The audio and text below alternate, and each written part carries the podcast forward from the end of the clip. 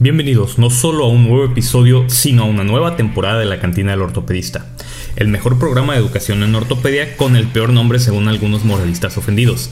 Pero como no se me ocurren tres cosas que me valgan más verga que lo que opinan sobre el nombre de mi canal, ya no haré caso a dichos comentarios.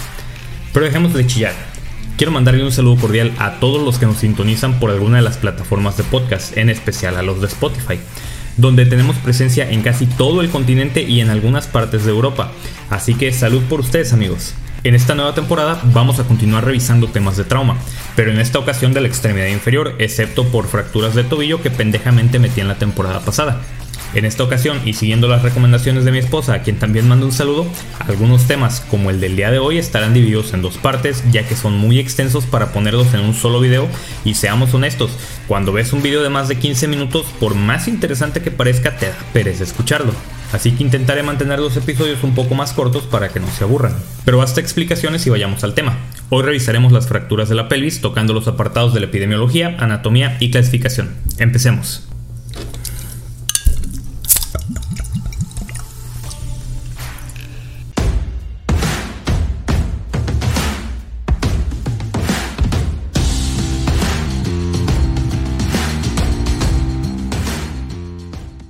Las fracturas pélvicas representan aproximadamente el 3% de las lesiones esqueléticas. La mortalidad general por estas fracturas varía del 5 al 16%, con una tasa de fracturas inestables de aproximadamente el 8%. Los pacientes con fracturas pélvicas que están en estado de shock en el momento de la presentación tienen una alta mortalidad. Las fracturas pélvicas expuestas, que comprenden del 2 al 4% de todas las fracturas pélvicas, están asociadas con una tasa de mortalidad de hasta el 45%, donde la mayoría de las muertes se deben a lesiones internas asociadas, ya que las muertes atribuidas únicamente a fracturas pélvicas oscilan entre el 0.4 y el 0.8%. Cabe mencionar que los pacientes mayores de 65 años tienen una tasa de mortalidad de aproximadamente el 20%. La incidencia de las fracturas de la pelvis en los Estados Unidos se ha estimado en 37 casos por cada 100.000 habitantes por año.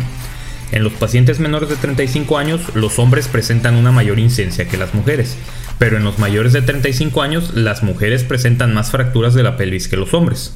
La mayoría de las fracturas de la pelvis se producen en pacientes jóvenes por mecanismos de alta energía, mientras que en los ancianos ocurren por mecanismos menores como caídas de propia altura.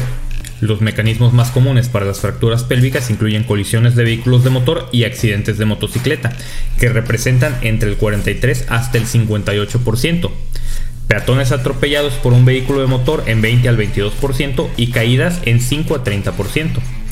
Las fracturas por abulsión suelen ser el resultado de la contracción repentina y enérgica de un músculo en atletas con esqueleto inmaduro generalmente entre los 14 y los 17 años.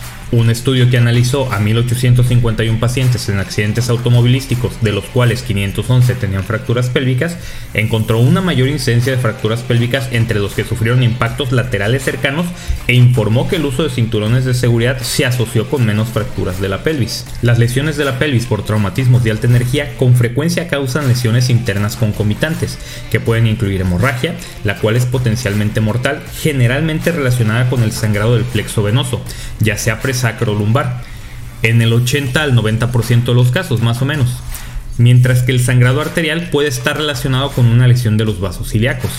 También pueden estar asociadas a lesiones intraabdominales, lo cual ocurre en el 16.5% de los pacientes con traumatismo pélvico.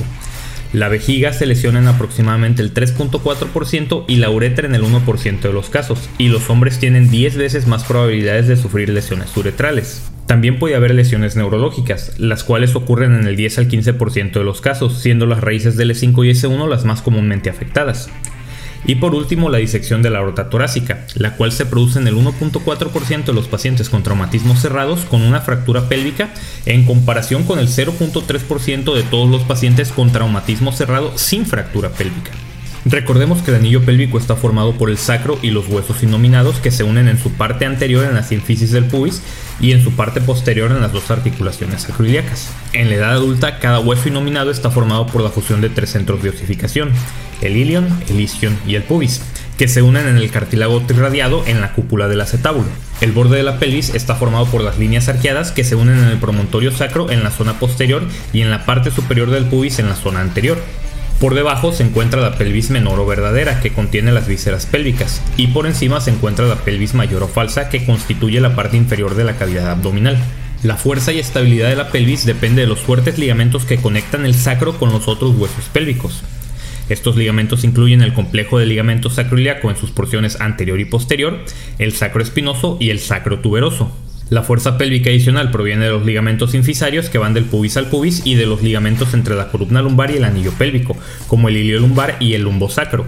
Por lo tanto, la ruptura de estos ligamentos conducirá a inestabilidad pélvica. Dentro de la pelvis ósea se encuentran las vísceras pélvicas, un extenso sistema vascular y una rica red neuronal. La pelvis contiene el recto, el canal anal y la vejiga. En las mujeres, la uretra, el útero, los ovarios y la vagina también se encuentran dentro de la pelvis, mientras que la próstata se encuentra en los hombres. Todas estas estructuras requieren de evaluación en lesiones de la pelvis.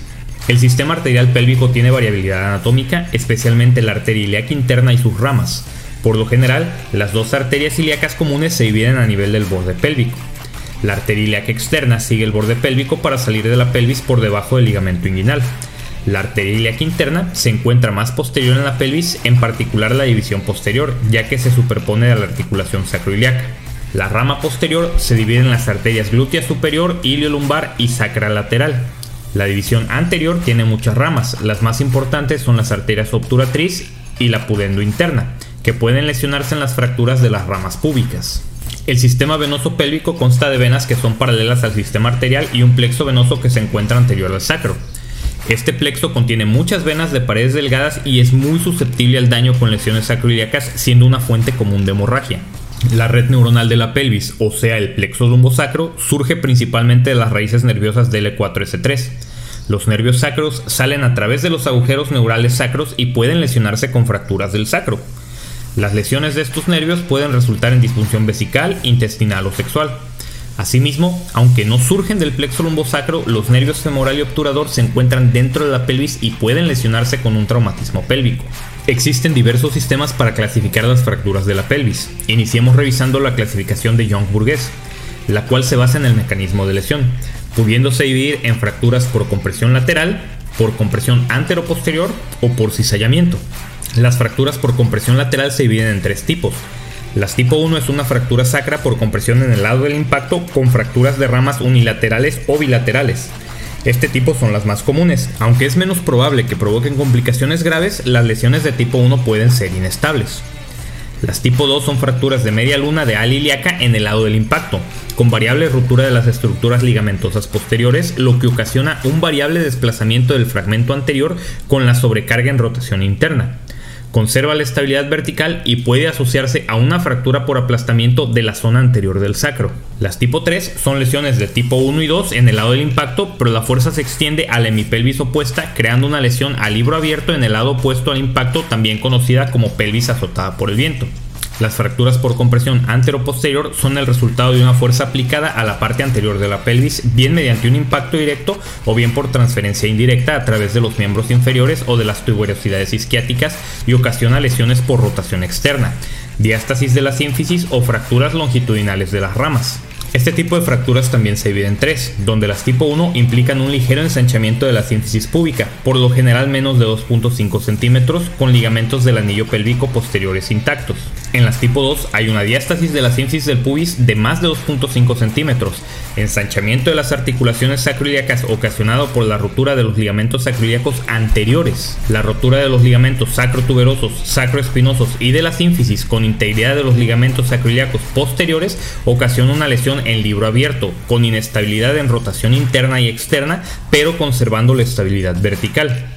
En las tipo 3 hay una rotura completa de los ligamentos de la sínfisis, sacrotuberosos, sacroespinosos y sacroiliacos, que producen inestabilidad rotacional extrema con desplazamiento lateral. No hay desplazamiento cefálico posterior. Esta es una lesión completamente inestable con la mayor tasa de lesiones vasculares y sangrado. Y por último, las fracturas por cizallamiento vertical, las cuales se producen por fuerzas verticales o longitudinales en caída sobre el miembro inferior en extensión impactos desde arriba o accidentes de tráfico en que el miembro inferior situado en extensión impacta contra el suelo o el salpicadero. Estas lesiones se asocian de forma característica a una ruptura completa de los ligamentos de la sínfisis, sacrotuberosos, sacroespinosos y sacroiliacos, y ocasiona una inestabilidad extrema habitualmente en dirección cefálica debido a la inclinación de la pelvis. Es la que tiene mayor riesgo de choque hipovolémico, el cual ocurre en hasta 63% de los casos y presenta tasas de mortalidad de hasta el 25%. La siguiente clasificación que vamos a revisar es la clasificación de Tile, la cual la divide en tres tipos. Las tipo A son fracturas estables, las tipo B son fracturas con inestabilidad rotatoria pero con estabilidad vertical y las tipo C presentan inestabilidad tanto rotatoria como vertical. Las fracturas tipo A a su vez se subdividen en tres. Las tipo A1 son fracturas de la pelvis que no afectan al anillo o lesiones por abulsión. Las A2 son fracturas mínimamente desplazadas del anillo pero estables. Y las tipo A3 son fracturas transversas del sacro o del coxis. Las tipo B también se subdividen en tres. Las B1 presentan inestabilidad en rotación externa y son las llamadas lesiones en libro abierto.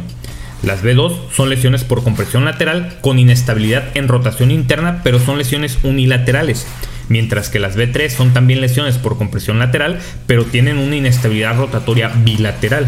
Y por último, las tipo C también se subdividen en tres. Las C1 son lesiones unilaterales, la C2 es una lesión bilateral, pero en un lado hay inestabilidad rotatoria y en el otro inestabilidad vertical mientras que las C3 son lesiones bilaterales y en ambos lados hay inestabilidad rotatoria y vertical, y estas se pueden asociar a fracturas del acetábulo. Y por último tenemos la clasificación de la AO, donde a la pelvis se le otorga el número 6 y el anillo pélvico el número 1, por lo tanto son fracturas 61. Las 61A son fracturas con el arco posterior intacto, 61B son fracturas con una disrupción incompleta del arco posterior y las 61C son fracturas con una disrupción completa del arco posterior. Como siempre, el resto de los calificadores dependerá de las características propias del trazo de fractura, y en este caso son un chingo, por lo que les dejaré el documento con la clasificación completa en la descripción del video para que las puedan revisar de forma individual.